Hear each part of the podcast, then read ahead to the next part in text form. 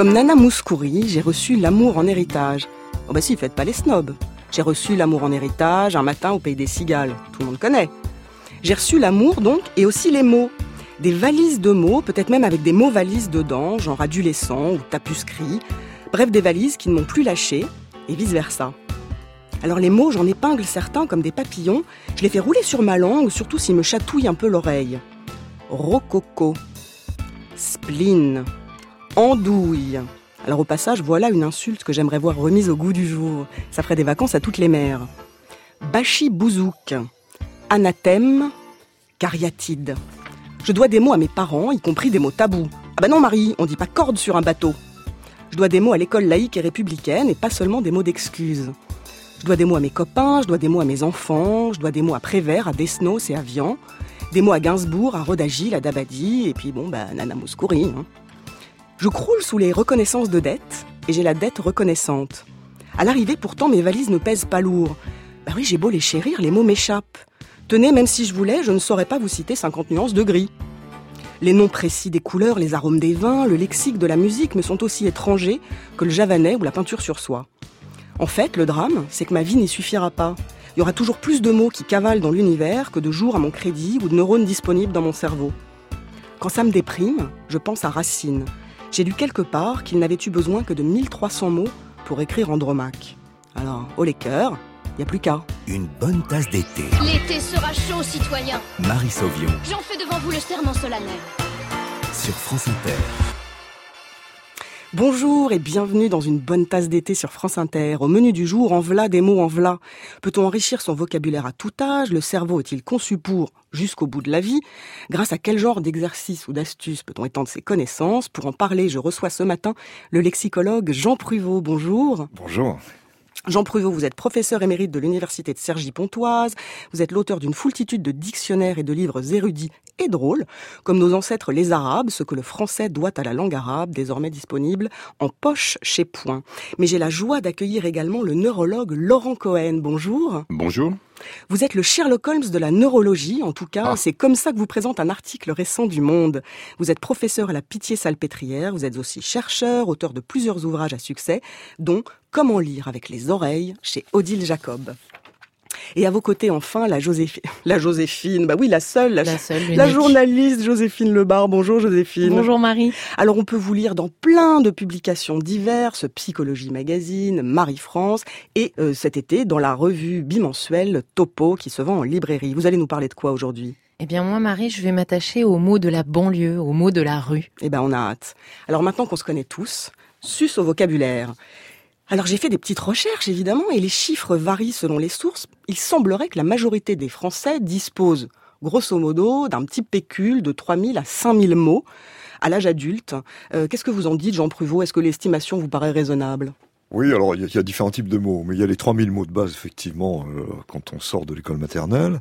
Euh, il y a ensuite autour de 8-10 000 mots euh, pour les enfants qui sortent donc du lycée. Et la moyenne, alors elle aussi, euh, 13, 14, 15 000 mots, c'est difficile à dire. Mais ce qu'on peut évoquer, c'est que dans le fond, il y a 3000 mots de base, 30 000 mots de culture générale qui nous permettent d'échanger. Et puis, euh, si on prend le petit Larousse et le petit Robert, on est à 60 000 mots. Les mots qui sont au-delà de 30 000 mots sont des mots spécifiques, ceux des médecins, de la neurologie, ceux de la mécanique, de l'informatique. Et là, on peut aller jusqu'à un million euh, de formes de mots. Hein, L'Office québécois de la langue française en a enregistré un million.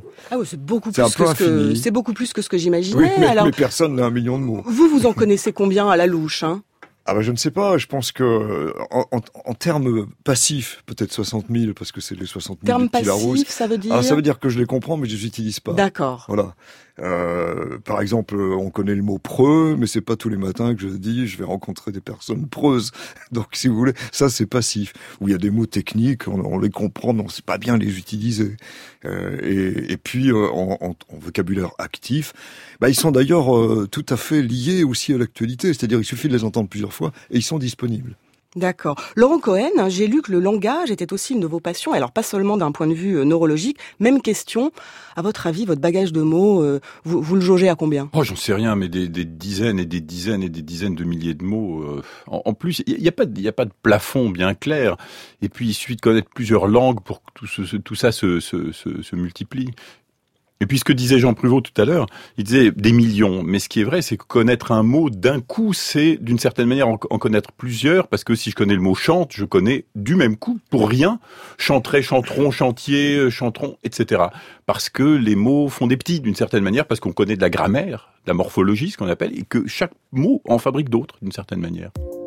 Alors j'ai un mot préféré et c'est le mot désinvolture. J'aime beaucoup les sonorités. Je trouve que le mot, en fait, la sonorité du mot correspond bien au sens.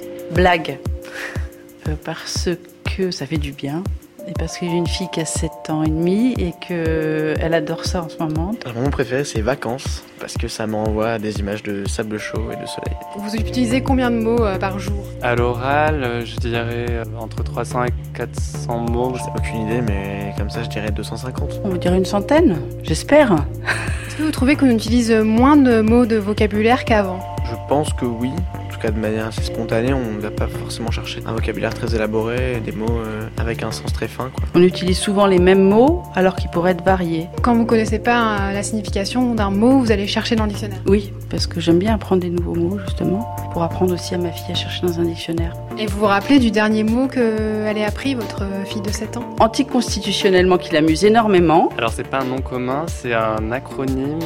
Une fois qu'on a bloqué en fait son téléphone parce qu'on n'a pas réussi à trouver le code PIN trois fois d'affilée, il y a un code PUC, ce que j'ignorais. Et je me demande surtout si on trouve pas trois fois le code PUC, est-ce qu'il y a un code PAF ou un code euh, PAM?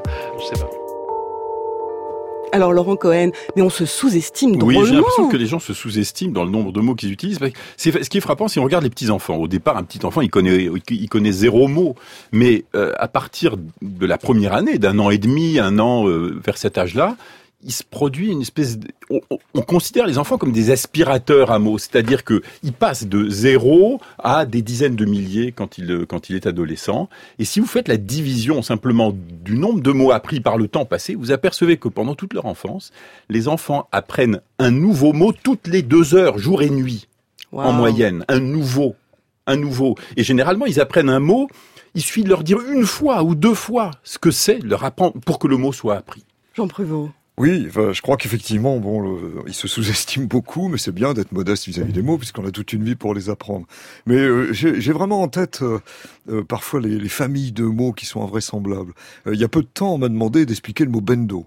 Alors, euh, je savais pas ce que ça voulait dire. Ben, et puis j'ai écouté sur Internet, et évidemment, je me suis aperçu qu'il y avait énormément de rap avec Bendo. J'ai cherché l'origine. Et là, c'est un univers extraordinaire qui arrive, parce que euh, ce groupe qui dit on est dans le Bendo, on est dans la Bendo, ça veut dire en gros dans la banlieue, quand on leur demande, ils savent pas trop. En fait, ça vient du germanique. Ban, qui voulait dire donc euh, le lieu du pouvoir, qui a donné la bannière, le drapeau qu'on met sur le lieu du pouvoir. Ban voulait dire aussi euh, la, commande, l'acte autoritaire. D'où, si vous voulez, convoquer le banc de guerre le banc et l'arrière-banc, d'où le four du seigneur, le four banal, euh, et le taureau banal, d'où abandonner, donner au banc, bandon, à plus loin Bandon, et nous voilà avec abandonné, ça passe en Angleterre, ça passe aux États-Unis, c'est abrégé en bendo, et ça nous revient. Et banlieue vient de là aussi, c'est à une lieu du banc.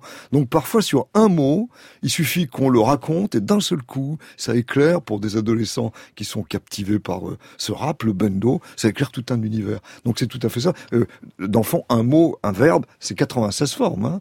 Euh, D'emblée, si on a un verbe, on, on peut avoir 96 mots. Ben, merci de nous éclairer. Comment enrichir son vocabulaire C'est la question qui nous fait cogiter jusqu'à 10h sur France Inter. Eu sofri sem perdão. Não consegui admitir a situação. Logo o sofrimento se espalhou. Eu fiquei mergulhado em desamor.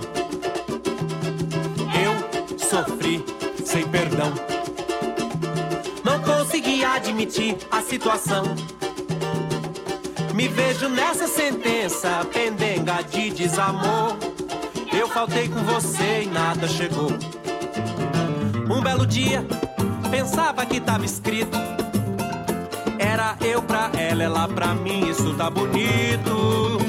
Esqueci de fechar uma porta e uma janela de uma outra casa. Toda a verdade veio na minha calçada. Eu sofri, eu sofri sem perdão. Não consegui admitir a situação. Logo o sofrimento se espalhou.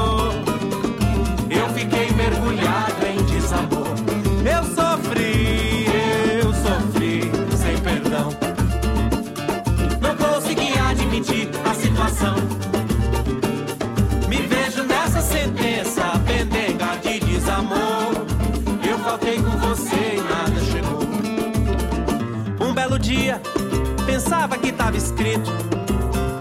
Era eu pra ela, ela pra mim, isso tá bonito. Esqueci de fechar uma porta e uma janela de uma outra casa. Toda a verdade veio na minha calçada. Ai, ai, ai, ai, ai, ai. Toda a verdade veio na minha calçada. Toda a verdade veio na minha calçada. Ai, ai, ai, ai, ai, ai. Toda a verdade veio na minha calçada. Eu sofri,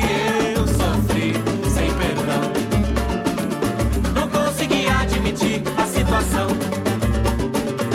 Logo o sofrimento se espalhou. Eu fiquei mergulhado em desamor. Eu sofri, eu sofri, sem perdão. Não consegui admitir a situação. Me vejo nessa sentença, pendenga de desamor. Eu faltei com você e nada chegou. Um belo dia, pensava que tava escrito. Era eu pra ela, ela pra mim, isso tá bonito. Esqueci de fechar uma porta e uma janela de uma outra casa. Toda a verdade veio na minha calçada. Ai, ai, ai, ai, ai, ai. Toda a verdade veio na minha calçada. Toda a verdade veio na minha calçada. Ai, ai, ai, ai, ai.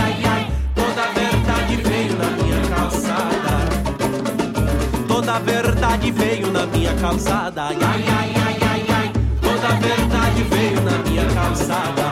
Eu sofri. Brasil, muito bon. Pardon pour cette prononciation lamentable, j'ai fait allemand en deuxième langue. C'était Calçada par Criollo. France Inter, C'est pas juste un départ en vacances, Marie Sauvion, c'est une occasion de découvrir le monde. une bonne tasse d'été. Vous écoutez toujours une bonne tasse d'été, on s'intéresse au vocabulaire et à son apprentissage. Alors Laurent Cohen, sur ce plateau, vous êtes euh, le grand maître des mystères du cerveau qui fascine absolument tout le monde.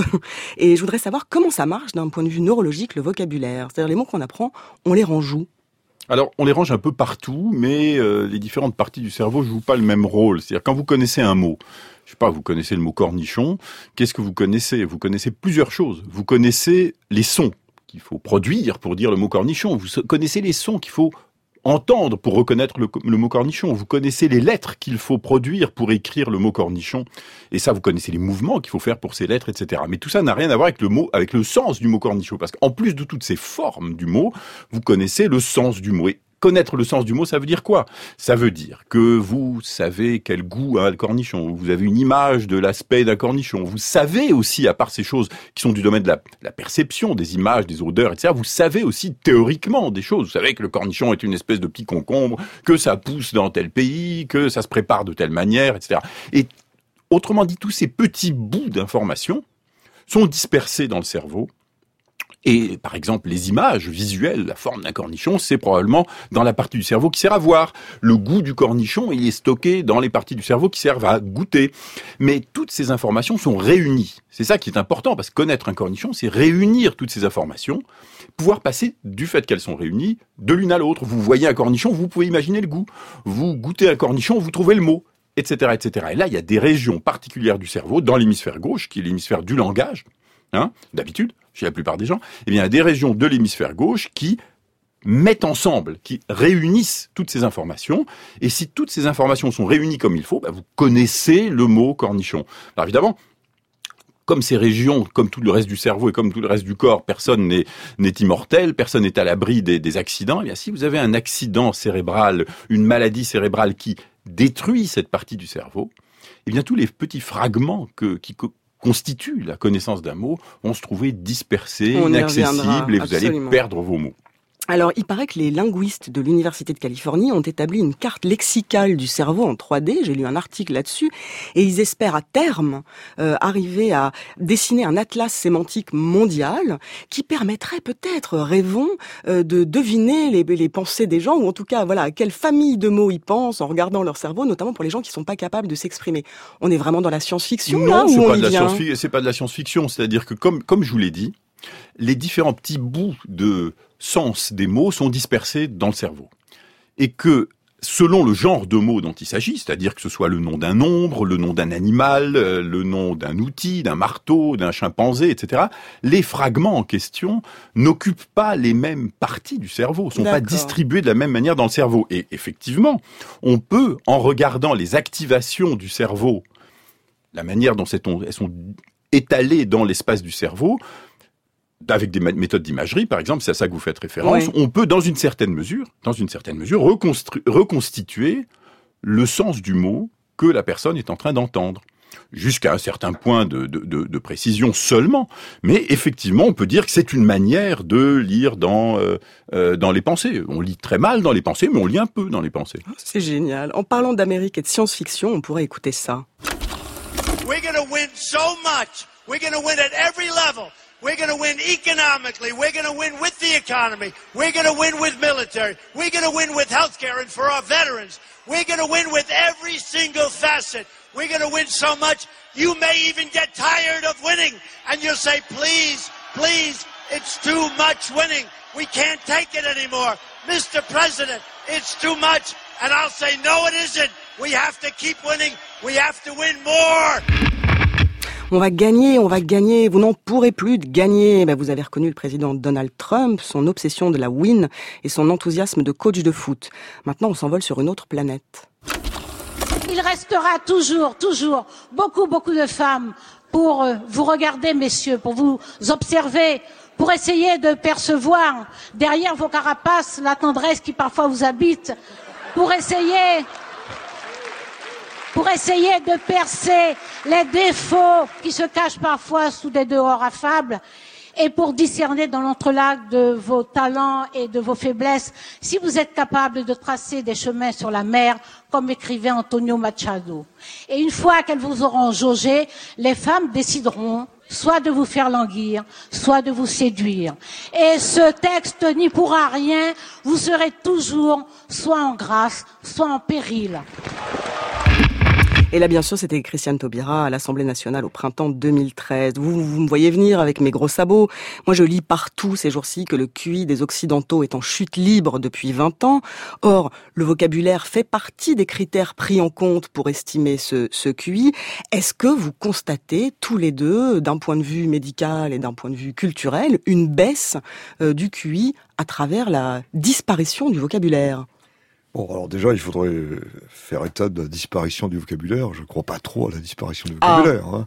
Je pense que... Vous bon, pensez que pour un mot qui meurt, il y en a un qui naît? Ah oui, oui, largement. Il y en a beaucoup qui meurent, mais il y en a beaucoup qui naissent. Il suffit de prendre euh, le petit Larousse avec les mots nouveaux. Je vois alternatif, et Brexit est tout, tout fréquent, euh, flexitarisme, flexitarien, bon, sont des mots qui sont extrêmement récents. En même temps, ce sont des mots, resteront peut-être pas longtemps. des mots que personne n'a envie d'apprendre, disruptifs, benchmarkés. Oui, enfin moi ça fait c'est souvent qu'à table j'entends quelqu'un qui me dit ah mais moi je suis flexitarien. Au début je savais pas ce que ça voulait dire. Après j'ai compris et maintenant euh, du vocabulaire passif que c'était c'est devenu un vocabulaire actif. Je comprends très bien, je peux l'utiliser. Est-ce que vous êtes flexitarien?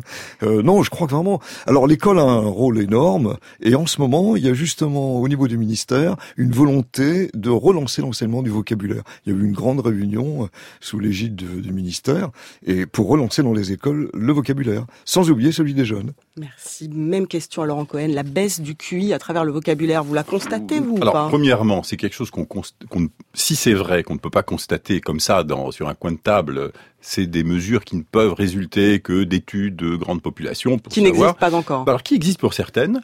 Deuxièmement, euh, je suis encore un petit peu dubitatif devant les, le catastrophisme sur la question de la baisse du QI. Ah bah vous me remontez le moral. Alors, oui, je sais pas, parce qu'il y a des indications qui ont l'air de suggérer que ça que se confirme.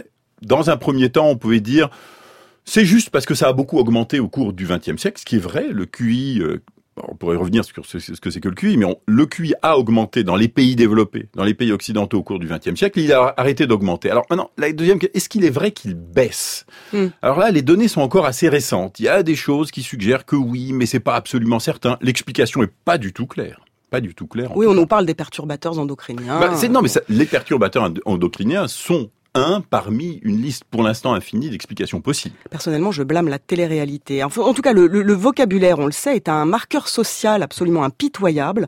Je vous propose un autre extrait, franchement rigolo celui-là. C'est Marianne Chazelle dans Le Père Noël est une ordure. Qu'est-ce que c'est que ça? Zizette épouse X?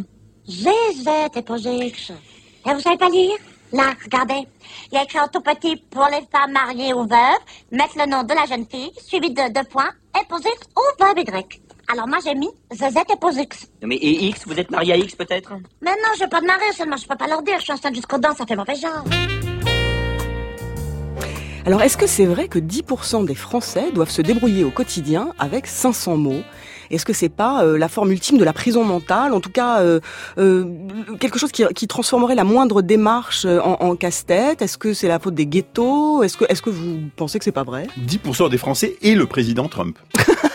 Quand même. C'était frappant. Je veux dire, il utilise 20 mots. C'est pas, ça fait partie probablement du problème. Enfin bref, c'est pas le sujet.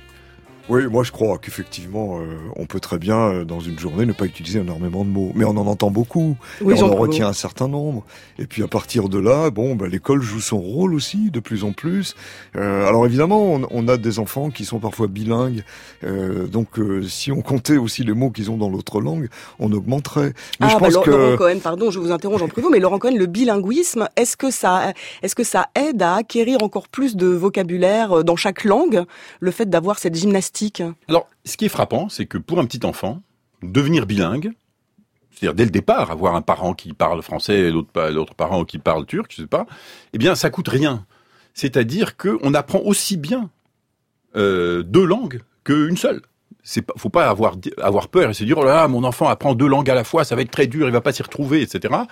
Euh, sur la surface de la Terre, il y a une majorité des gens qui en fait apprennent dès leur petite enfance une, deux, trois, éventuellement plus de langues. Donc ça n'a aucun inconvénient, aucun risque, il y a toute la place dans le cerveau et les enfants s'y retrouvent très bien. C'est d'ailleurs une question scientifique très intéressante de savoir comment ils font on commence à savoir un petit peu comment ils font pour s'y retrouver, savoir que ça, ça appartient à telle langue, ça, ça appartient à telle langue. Donc ça coûte rien. Et deuxième chose, il y a des gens qui disent, et il y a des bons arguments scientifiques, quoique débattus comme d'habitude, qui disent que le fait d'apprendre plusieurs langues en même temps donne un avantage en termes de flexibilité, de souplesse intellectuelle en général aux enfants. Que des enfants qui ont appris plusieurs langues, même très petits, il y a des études qui ont été faites avec des enfants de 7 mois, élevés par des parents qui parlent deux langues, eh bien, on a montré chez ces tout petits enfants une plus grande flexibilité intellectuelle, capacité de passer d'une chose à une autre que chez d'autres enfants.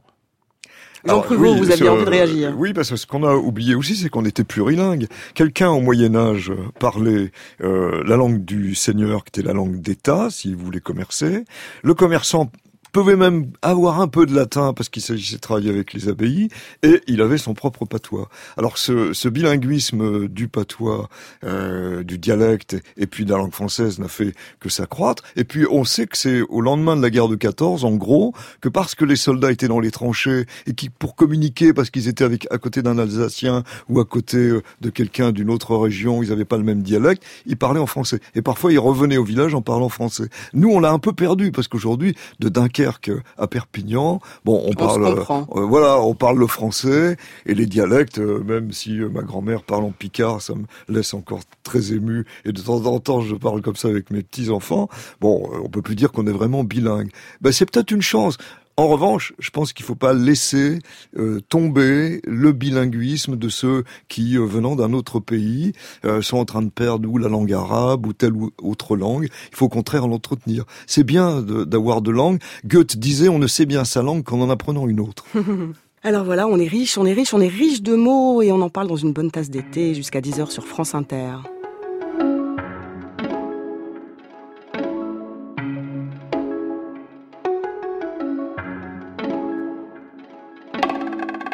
I keep it moving, I don't read gossip. J'ai déjà lu votre année, vous étiez pris dans le passé. Est-ce que les perdants peuvent me laisser gagner ma vie tranquille? Pourquoi vous dites des mensonges sur un joueur de franchise? Tous vos héros gardent mon numéro sur speed dial. hello. Téléphone au nuevo qui parle. Mon gars, j'ai pas mille pieds si t'as pas mille pièces. It ain't no G-Pass pour un cheap pass sur la métropolitaine. Un pied dans le tapis rapide, une main sur le bras de vitesse. Deux doigts pour la politesse. On roule à haute vitesse pour get le 56K. Si tu sais pas c'est quoi, c'est pas c'est le money dance. On a déjoué la police jusqu'au métropolis. Je vous ai servi LRE pour oublier vos problèmes. Un peu de poudre aux yeux avant quelque chose de solide. Witness the second coming de la sérotonine. Stunting, braque les caméras dessus. Tu croyais que j'allais jamais revenir, t'en es jamais revenu. De la banquette arrière du taxi jusqu'au siège avant du Boeing. Pas besoin de savoir se conduire where I'm going. I just woke up avec la vie dont j'ai rêvé. Just woke up avec la vie dont j'ai rêvé. I said I just woke up avec la vie dont j'ai rêvé. Roule le papier contre le papier, jamais les mauvais. We eat again, paid, again faded. What I call self-made,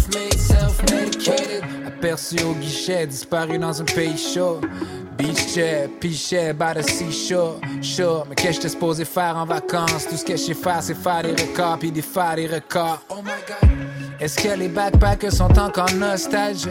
Guess où Jean-Sébastien back avec ses bons vieux classiques? Avec ce genre de flow que mes flows paieraient cher pour. But I keep the game on lock and that's child-proof. I'm back on my bullshit, entouré de des accès chaque jour et de jour J. On s'apprête à rouler sur Paris, smell like new cheese. Ils pensent tous que je suis ricain quand je leur parle de où je vis. On va prendre notre équipage, réduit sur Air France. Aucun joker, un quart de paire d'os. Ferme le hublot, nostalgie au perdant. Mais on n'a pas de classe, mis à part la première classe. I just woke up avec la vie dont j'ai rêvé.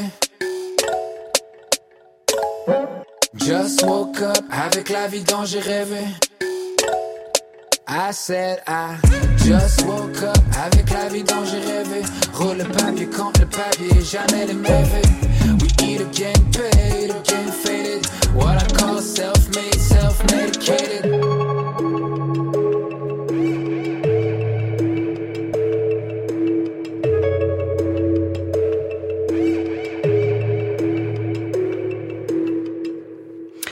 comptez pas sur moi pour tenter l'accent québécois. C'était Loud avec 56K. Vous voulez boire quelque chose? France Inter. Ah oui? Marie Sauvion. Du chaud, du froid, du chaud. Vous reprendrez bien une bonne tasse d'été? Julien, j'aurais un petit service à vous demander. Je l'écoute. En fait, c'est pas vraiment pour moi. Il faudrait que vous m'expliquiez quelque chose pour que j'explique à quelqu'un d'autre. Tiens, non. Moi, il faut bien que je pige. Comme ça, derrière, je peux transposer. Transmettre? Ouais, c'est ça qu'on dit. Transmettre aux altruistes. Transmettre à autrui. D'accord. C'est chaud quand même. C'est ça que vous voulez que je vous explique Non, non, ça déjà, c'est c'est chaud. L'inénarrable Camelot. Laurent Cohen, faites-nous peur. Est-ce qu'il existe des maladies du vocabulaire? Ah oui, oui, oui. Ah oui. En fait, euh, il y a une grande partie du cerveau dans l'hémisphère gauche, comme je vous le disais, qui sert au, qui sert au langage. Et quand vous avez des lésions, des accidents, que ce soit un accident vasculaire, une maladie dégénérative, ce que vous voulez, un coup sur la tête, qui endommage ça, eh bien votre langage ne va pas bien marcher. Pour différentes raisons, vous aurez des problèmes avec la grammaire, etc. Mais le plus souvent, le symptôme de langage le plus fréquent, c'est vous aurez du mal à trouver les mots. Donc c'est très fréquent en fait d'avoir euh, du mal à trouver les mots. Alors vous allez me dire, on a tous un peu de mal à trouver le mot, c'est vrai peut-être, mais il y a des maladies où vraiment on a énormément de mal à trouver les mots. Alors soit le mot ne vient pas, soit le mot est perdu, soit le mot est transformé. Il y a des gens qui sortent le mot fauteuil, mais au lieu de dire fauteuil, ils disent euh, taux feuille, faux feuille, etc., etc. Donc les mots sont relativement fragiles. Et euh, parmi ces pannes, il y a quelque chose qu'on voit dans, dans une maladie qui s'appelle la démence sémantique, où on voit vraiment le vocabulaire fondre. Hein, c'est quelque chose d'assez dramatique, où les gens, peu à peu, euh, perdent le sens des mots. Et au bout d'un certain temps, on vous dira mais qu'est-ce que c'est qu'un Est-ce que vous avez Est-ce que vous avez un chien? Et, et le- la, la- la dame ou le monsieur vous répondra un, chi- un cha- chien. Qu'est-ce que c'est qu'un chien? C'est c'est quoi un chien? Et qu'est-ce que vous faites comme travail? Travail. Tra- travail, c'est qu'est-ce que vous voulez dire? Travail? Qu'est-ce que c'est travail? Etc. Etc. Donc oui, on peut avoir un vocabulaire qui qui dépérit. Ouais. Eh ben c'est réussi, vous m'avez fait peur. Alors pour plein de gens, à l'évidence, hein, c'est par l'acquisition des mots que passe l'ascenseur social. Euh, écoutez ça. Tu peux me rappeler ce qu'est un 4 1 Une strophe de quatre vers. Et moi, pour ce quatrain, je vais vous donner euh, des amorces. Je suis, j'ai, je viens, je m'appelle. Vous avez cinq minutes. Allez, on envoie. L'idée, c'est de produire de la poésie en cascade. Je suis Corsia quoi? J'ai des kilomètres derrière moi. Je viens donc de Corsie et je m'appelle pas. J'ai plus de crédit. Hier, j'étais pépère. Je pensais qu'à m'envoyer en l'air. Aujourd'hui, c'est fini parce que je suis à découvert. Hier, le sang coulait lors des guerres. Aujourd'hui, j'ai quitté cet enfer. Demain, la tête haute, je marcherai fier. Un jour de cette nation, je serai la mère. Je suis musulmane, j'ai horreur des amalgames. Je suis noir. Qui pourrait le croire? Je suis une jeune rappeuse, j'ai 19 piges talentueuses, je viens du 9-3, je m'appelle Esuka. Ah, hier j'étais chez moi, aujourd'hui je suis là, demain je serai là-bas, un jour bien loin, Inch'Allah. C'était un extrait du documentaire à voix haute sorti l'an dernier sur le concours Eloquentia qui récompense chaque année le meilleur orateur de Seine-Saint-Denis. Alors Joséphine Lebar, on n'a pas choisi ce film par hasard parce que vous, vous kiffez les jeunes. Je les kiffe, Marie, je kiffe aussi leurs mots. Aussi, quand vous m'avez dit que le thème de l'émission serait enrichir son vocabulaire, j'ai eu envie de vous raconter comment ce qu'on appelle la langue des banlieues a enrichi le mien. Car j'ai grandi en Seine-Saint-Denis, le fameux 9-3, connu des amateurs de NTM comme des obsédés du Karcher. J'ai poussé dans un monde à l'envers, où on a une rhum et un rup, des russes, globalement assez relous, mais bon, on les kiffe quand même, de toute façon, on n'a pas vraiment le choix. Évidemment, là, je caricature un peu les choses. Ce vocabulaire de banlieue, on n'en faisait pas des phrases entières, c'était plutôt du saupoudrage de mots, ici et là. Une façon de dire qu'on avait les mêmes codes, de préférence ceux que les adultes ne pouvaient pas comprendre. Ouais, enfin, dans les quartiers, euh, tout le monde ne parle pas comme euh, dans un sketch de Jamel Debbouze, Joséphine. Vous avez raison, Marie. La langue de la rue, comme toutes les autres, évolue. Et on a vite fait d'accumuler quelques RER de retard. Je m'en suis rendu compte cette année alors que je donnais des cours dans une université en banlieue. Face à mes étudiants, j'étais lexicalement dans les choux. Bien sûr, le verlan survivait, mais plein de nouveaux mots avaient déboulé que je n'avais jamais entendus. Pas complètement à la masse quand même, je connaissais ceux issus du romani, comme euh, narvalo, ou les verbes en ave, marave, chourave, bédave. Et voilà que je découvrais avec mes étudiants l'archétype du bolos ou du miskin, ceux qui font crari et ceux qui ont le seum. Alors j'ai regardé ces mots, comment ils avaient voyagé jusqu'à nous. Et pour cela, je me suis appuyée sur le livre de la linguiste Aurore Vincenti, qui a publié aux éditions du Robert Les mots du bitume. J'y ai par exemple appris que le seum, justement, vient de l'arabe sem, qui signifie le venin, le poison. J'y ai vu que le blaze, qui sert à désigner le nom d'une personne, descendait en droite ligne du fameux blason médiéval. Quant à s'enjailler, qui signifie s'amuser, il a effectué un sacré road trip. Dérivant de l'anglais enjoy, il a bifurqué par la Côte d'Ivoire et son argot avant de parvenir jusqu'à nous. Après les avoir regardés, écoutons-les ces mots. Justement, vous la sentez, la joie un peu canaille qui émane de s'enjailler? Vous l'entendez dans le son final, l'amertume qui accable le mot somme Vous l'apercevez, la dissimulation sourde de celui qui agit en soum-soum, comprendre en sous-marin? Alors là, si Eric Zemmour nous écoute, je suis sûre qu'il a des remontées acides. Et qu'il me taxera de démagogie, bien entendu. Parce que, question usuelle, est-ce rendre service à ces jeunes que de valoriser une langue au registre souvent familier et dont l'usage peut stigmatiser? Aux atrabilaires, je conseillerais un sachet de Gaviscon. Et je répondrai que le jeune n'est pas un idiot. Il sait parfaitement où et quand il peut utiliser cette langue. Pour avoir reçu un certain nombre de mails de la part de mes étudiants, je peux vous affirmer qu'aucune de leurs missives n'a jamais commencé par un wesh ma gueule, bien ou bien, mais plutôt par un bonjour madame des plus classiques. D'ailleurs, les mots dont je vous ai parlé, ils ne les prononçaient pas en cours. Je les ai saisis à la volée, dans les couloirs de la fac, dans leurs conversations. Abdel, Stéphane, Djeneba, Divine et les autres, mes étudiants, sont d'habiles funambules, en équilibre sur le fil des registres de langue. Et n'en déplaise à certains, je ne les ai jamais vus tomber. Merci Joséphine Lebar. Jean Pruvot, on est pile dans votre cœur de métier, là, franchement, les mots arabes. Je rappelle que vous avez publié Nos ancêtres les arabes, ce que le français doit à la langue arabe. Les jeunes, surtout, vous avez été prof euh, toute votre vie. Oui, toute ma vie, ça continue, euh, à travers la radio aussi. Mais en fait, il y a des choses qui sont merveilleuses parce que quand vous évoquiez euh, to enjoy, c'est un mot français, c'est jouir, qui a donné un mot latin, d'abord gaudere, qui a donné jouir, qui a donné sans jouir. Ça se disait au Moyen Âge. C'est passé en Angleterre, enjoy, et puis c'est passé après effectivement. Alors je suis pas remonté assez loin. Voilà, non, non, non, mais c'est merveilleux. Bon, c'est génial, on le leur a donné, ils nous l'ont rendu. Oui, oui, c'est souvent comme ça. Hein. Alors il y a toute une série de mots arabes effectivement qui se retrouvent dans le rap et que nos jeunes l'ont intégré, euh, avec parfois la publicité qui s'en mêle, puisque pour le somme, on disait euh, si t'as pas le somme, le sam, c'est-à-dire celui qui te raccompagne et qui n'a pas bu au cours de la soirée. Ah, c'était un jeu de mots. Bah, Eh écoutez, oui, je suis si contente que vous me l'expliquiez, parce qu'alors il somme, passé, le euh, somme. Bon, après, bah, il y a, il y a des mots comme kiff. Alors, ce kiff, c'est drôle parce que, euh, dans le fond, ma grand-mère disait, euh, c'est kiff kiff bourricot. C'est d'ailleurs la même chose. la mienne aussi. Voilà. Alors, il disait après, c'est kiff, c'est la même chose. Mais aujourd'hui, alors ça, ça venait de l'arabe littéraire, kaïf, kaïf, qui veut dire pareil, pareil. Et puis après, il y a eu Kiev. Ça se prononçait comme ça, on le trouve dans le dictionnaire de Trévoux au 18e déjà, qui voulait dire la béatitude, bon c'était lié au chanvre, et puis qui est passé dans l'idée de calme, euh, d'aimer, et puis kiffer, et aujourd'hui euh, Eric Orsena dit souvent que ça devrait entrer dans le dictionnaire de l'Académie, ça rentrera, c'est comme en raffoler. Alors vous le dites bien, euh, nos jeunes savent effectivement faire la différence entre ce qui se dit et ce qui ne se dit pas. Alors ceux qui ne font pas la différence sont un peu perdants, mais dans ce cas-là, de toute façon, s'ils sont réduits à 500 mots, il faut que les enseignants soient derrière pour augmenter un petit peu la, la puissance lexicale. hein. Le béaba du vocabulaire, on en cause jusqu'à 10 heures dans une bonne tasse d'été. Vous écoutez France Inter. On m'a vu dans le verre corps sauter à l'élastique, voleur d'amphores au fond des criques. J'ai fait la cour à des murennes, j'ai fait l'amour, j'ai fait le mort. T'étais pas né. À la station balnéaire, tu t'es pas fait prier. J'ai tes gants de crin, zère. Pour un peu, j'ai trempé. Histoire d'eau.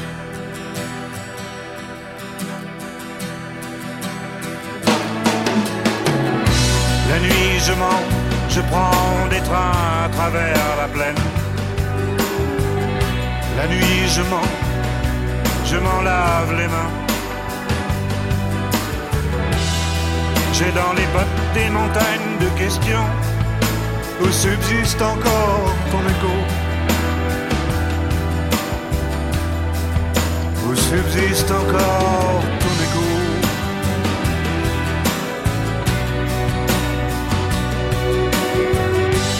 J'ai fait la saison dans cette boîte crânienne. Tes pensées, je les faisais miennes. T'accaparer seulement, t'accaparer. D'estrade en estrade, j'ai fait danser tant de malentendus. Des kilomètres de vie en rose. Jour au cirque, un autre à chercher à te plaire. Dresseur de loulou, dynamiteur d'aqueduc. La nuit, je mens, je prends des trains à travers la plaine. La nuit, je mens, et effrontément. Dans les bottes des montagnes de questions où subsiste encore ton écho. Où subsiste encore ton écho.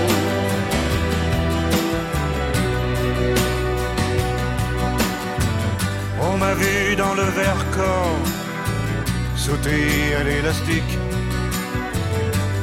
Voleur d'enfort au fond des criques. J'ai fait la cour à des murennes. J'ai fait l'amour, j'ai fait le mort. T'étais pas né. La nuit, je mens, je prends des trains à travers la plaine. La nuit, je mens, je m'en lave les mains. J'ai dans les bottes des montagnes de questions où subsiste encore ton écho. Où subsiste encore ton écho. La nuit, je mens, un titre magique du sorcier Bachoun. Allons voler des amphores. une bonne tasse d'été. La vie n'est pas facile, elle est dure. Marie Sauvion. Bah écoutez, monsieur, je vous propose d'écouter la radio. Sur France Inter. Laurent Cohen, du point de vue du neurologue, toujours, est-ce qu'il y a un âge où c'est mort pour apprendre du vocabulaire euh, On a envie de dire oui. On a envie de dire oui. Pourquoi? Parce que les enfants, on a l'impression qu'un petit enfant qui naît, qui a un an, etc., il apprend à, à parler, mais alors sans effort, comme ça, à toute allure, etc., une langue, deux langues, etc., et que ensuite on se dit oh là là ça devient beaucoup plus dur hélas que n'ai-je appris le turc quand j'étais petit etc bon en fait c'est pas vrai c'est-à-dire qu'on peut à tout âge apprendre une langue et c'est vrai qu'il a l'air ça, a l'air vrai une deuxième langue, hein, parce que la première langue, c'est vrai que si, euh, si vous êtes un enfant loup, que vous êtes élevé dans la forêt sans personne qui vous parle, eh bien au-delà de quelques années, vous allez plus réussir à apprendre une langue de façon satisfaisante. Mais une deuxième langue, une langue qu'on apprend ensuite, on peut toute sa vie. Ou la sienne en mieux, parce que c'est un peu ça l'idée d'étendre son vocabulaire. Mieux, la sienne en mieux, la sienne on la connaît, sa langue. Ensuite, on peut toujours apprendre plus de mots, on peut toujours raffiner. Mais apprendre une deuxième langue, on peut toute sa vie. Et il y a des études qui montrent que c'est pas parce que c'est pas alors c'est pas pareil pour tout le monde. Il y a des gens qui sont bons il y a des gens qui sont moins bons. Mais c'est pas parce que vous êtes plus vieux que vous ne pouvez pas apprendre euh, une deuxième langue à condition d'avoir la motivation d'y passer le temps et l'effort etc etc un chat nommé Rodilardus faisait de rats telle déconfiture que l'on n'en voyait presque plus, tant il en avait mis dedans la sépulture. Le peu qu'il en restait, n'osant quitter son trou, ne trouvait à manger que le quart de son sou, et Rodilard passait chez la gente misérable, non pour un chat, mais pour un diable. Alors Jean Pruvot, je suis certaine que vous avez reconnu le conseil tenu par les rats de La Fontaine, dit par Lucchini. Apprendre des textes par cœur, est-ce que c'est un moyen que vous conseillez pour, pour acquérir davantage de vocabulaire? Alors d'une certaine façon, apprendre des textes par cœur, c'est plutôt la syntaxe, c'est-à-dire que ça apprend à avoir de bonnes formules, pas forcément des mots, il y en a pas tant que ça dans un texte. Euh, en revanche, euh, avoir euh, un goût, un plaisir pour les mots, c'est presque spontané. Je, les Français sont très friands des chroniques de langue, sont très friands des chroniques écrites comme des chroniques comme celles qu'on vient d'écouter. Donc il y a un intérêt manifeste. Et à mon avis, on n'a pas assez cultivé dans les écoles. Le ministère est en train d'y penser fortement, puisque ce sont les inspecteurs de euh, généraux du latin et du grec qui relancent ça. Il y a Pascal Charvet qui relance ça et qui était séduit par l'histoire de Bando, le Bando que j'évoquais tout à l'heure, qui part donc, si vous voulez, du langage des jeunes pour mettre en avant qu'il faut leur apprendre des mots et ils en sont ravis. Alors moi j'ai un souvenir formidable, c'est euh, avoir appris euh, avec des élèves de donc de lycée d'enseignement professionnel qui étaient au tout début. Je leur donnais des listes de racines latines et grecques et disaient on va chercher des mots. Et il y avait émi qui veut dire moitié, il y avait céphale, qui veut dire tête, et puis bien d'autres. Et euh, le cours était tout à fait joyeux, puisqu'ils cherchaient des mots, ils en trouvaient, et ils en trouvaient même sur les boîtes de médicaments. Et après, je, je vais dans le couloir, et j'entends une des élèves qui appelle l'autre en disant « Hey, Miss Céphale Ça veut dire moitié tête. Moi, je dis, bon, le cours est réussi, ils aiment jouer avec les mots, mais simplement, il faut leur donner. Donc, je crois qu'il y a effectivement un, un apprentissage par le plaisir. Et les listes, c'est pas vraiment les listes, mais les trucs, il y en a beaucoup. Oui, mais on, on, veut des vrais conseils. Est-ce qu'il faut bachoter Laurent Cohen? Est-ce qu'il faut, par exemple, j'ai regardé euh, approfondir son vocabulaire. Alors pour les élèves qui préparent Sciences Po, il y a des listes insensées. Euh, il faut apprendre des, des vraiment, mais c'est il y en a des centaines d'admonestations comminatoires, comminatoires, pardon, lacustres. Voilà, et on peut s'enfiler comme ça des, des listes. Est-ce que ça marche? Bah, je sais, j'ai pas, j'ai pas d'avis scientifique sur la question. Moi, ce que j'ai vu sur moi-même, euh, c'est qu'on peut apprendre beaucoup de mots à condition de les raccrocher. Euh, c'est comme quand on apprend quoi que ce soit. On apprend les choses en les raccrochant à des choses qu'on sait déjà. Et si vous apprenez un nouveau mot, vous, si vous vous apercevez que ce mot ressemble à tel autre, euh, qui a un sens voisin, qui a une origine commune, etc., bah, il va s'accrocher au petit train de ce que vous avez dans la tête. Donc, le fait de raccrocher les, les, les nouveaux mots aux anciens mots est évidemment quelque chose qui euh, qui aide beaucoup. Mais pour revenir à la motivation, mhm. euh, au plaisir, je pense à une étude qui a été qui a été publiée dans une excellente revue scientifique il y a peu de temps, il y a quelques années en fait, et qui montre que dans le cerveau, quand vous apprenez un nouveau mot et que vous arrivez à apprendre un, un nouveau mot, eh bien vous activez des régions qui servent à la valeur, au plaisir, à la récompense, qui sont exactement au millimètre près les mêmes que celles que vous activez quand vous faites un jeu et que vous gagnez des sous. Autrement dit, il y a, ils ont fait les deux expériences chez les mêmes sujets, dans la même machine, etc. Ce qui suggère, mais c'est un peu comme ça, euh, qu'il y a un plaisir intrinsèque à apprendre des mots. Ça fait plaisir en soi d'apprendre des mots. D'ailleurs, euh, peut-être que cette motivation joue un rôle important dans le fait que les enfants dévorent les mots et les apprennent à une vitesse extraordinaire. Oui, Jean je, Prévost. ben, je, je suis tout à fait d'accord avec ça. Et je me rends très bien compte que quand euh, vous donnez euh, des listes euh, de racines grecques et que vous dites céphale, ça veut dire tête. Bah, très vite, vous avez des enfants qui disent, mais alors encéphalogramme, ça veut dire quoi? Gramme, écriture, qui écrit euh, ce qui se passe dans la tête. Et puis une céphalée, j'ai vu ça, bah, c'est un mal de tête. Euh, et encéphalite. Et d'un seul coup, c'est un univers qui se crée. Et à ce moment-là, bon, vous avez véritablement une jouissance. L'enfant, l'adolescent, comme l'adulte, comme la personne déjà un peu âgée que je suis, se régale quand il découvre un autre mot et qu'il a tout un système autour. Hein, et l'encéphalogramme, euh, mot qui paraît compliqué. Puis après, c'est sans fin. Euh, grammaire, ah oui, gramme, écriture. Euh, et, et on a ainsi toute une série de mots qui s'intègrent les uns aux autres et qui font qu'on a le plaisir même de traduire des mots qui peuvent paraître difficiles. Alors parfois c'est drôle puisque euh, quand j'enseigne euh, des cas, un élève va me dire décaféiné. Bon, bah c'est pas tout à fait ça, c'est pas décadis, mais à ce moment-là, bah, c'est l'occasion de partir sur décades, de faire la différence entre décades et décennies. Et ça, tout le monde est content d'avoir ça en tête et de se dire ah, puis alors il y a la chasse aux fautes des autres. Hein, C'est-à-dire qu'une fois que vous savez que décade c'est 10 jours et décennie c'est 10 ans, vous avez toujours quelqu'un pour vous dire ah non non non mais c'est pas des décades là, c'est des décennies. Bon, ça aussi ça fait partie. Alors la, la, la défense de la langue française, j'y reviens puisque j'en suis vice-président. Mhm. Euh, comme devise ni purisme ni laxisme. Et ben je crois que c'est vraiment ça. Euh, pas de laxisme parce qu'il faut quand même avoir un sens précis des mots. Pas de purisme non plus. Euh, Quelques mots anglais ne nous font pas de mal et avoir euh, des mots euh, des jeunes, ça nous fait du bien aussi. Et donc avoir une grande ouverture, c'est quelque chose de nécessaire. Maîtriser la langue, c'est dans le fond maîtriser tous les registres hein, et, et ne pas repousser justement les, les mots des jeunes. Daron, eh ben allons-y, expliquons d'où ça vient. Somme, vous l'avez fort bien fait, d'où ça vient. Et du coup, on comprend pourquoi quand t'as pas le somme, t'as le somme. Orage au désespoir, une bonne tasse d'été, c'est déjà fini. Il est l'heure de dire au revoir à mes invités. Merci, Laurent Cohen. Je rappelle que vous êtes neurologue et que votre livre Comment lire avec les oreilles est disponible chez Odile Jacob. Merci au lexicologue Jean Pruvot d'avoir été avec nous. Votre dernier ouvrage s'intitule Nos ancêtres les Arabes, ce que le français doit à la langue arabe. Il est paru chez Point. Et puis vous sortirez au mois de septembre Le secret des mots chez Vuibert. Merci enfin à la journaliste Joséphine Lebar. On peut no- notamment vous lire cet été dans la revue bimensuelle Topo, en vente dans toutes les bonnes librairies. Demain, à 9h, on parlera de ça. Je vais bien, tout va bien, je suis gai, tout me plaît. Je ne vois pas pourquoi, pourquoi ça n'irait pas. Peut-on apprendre l'optimisme? Que vaut la méthode Coué? Faut-il enfin se ficher la paix? Cette émission était réalisée par François Audouin et préparée par Sophie Hoffman et Marion Philippe avec l'aide d'Audrey Abraham et Colin Posnick-Gruel. À la technique, un grand merci à Fabrice Desmaz. Je vous laisse entre de bonnes mains puisque vous avez rendez-vous après le journal avec Laurent Delmas et son inratable ciné qui chante. Moi je vous dis à demain.